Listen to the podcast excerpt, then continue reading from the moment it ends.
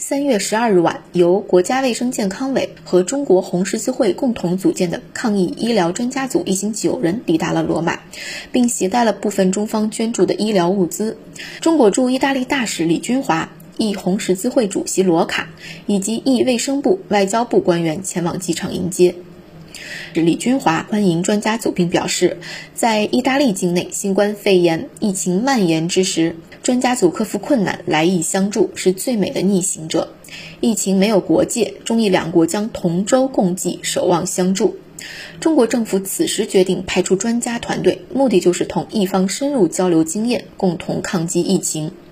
意大利红十字会主席罗卡热烈欢迎中国医疗专家组来意大利，并带来急需的医疗物资。他表示，一方高度赞扬中方抗击疫情取得的积极成效，并由衷感谢中方在意困难时刻伸出友谊之手，并提供支持和帮助。一方愿同中方加强交流合作，借鉴中方抗疫经验，早日扭转疫情势头。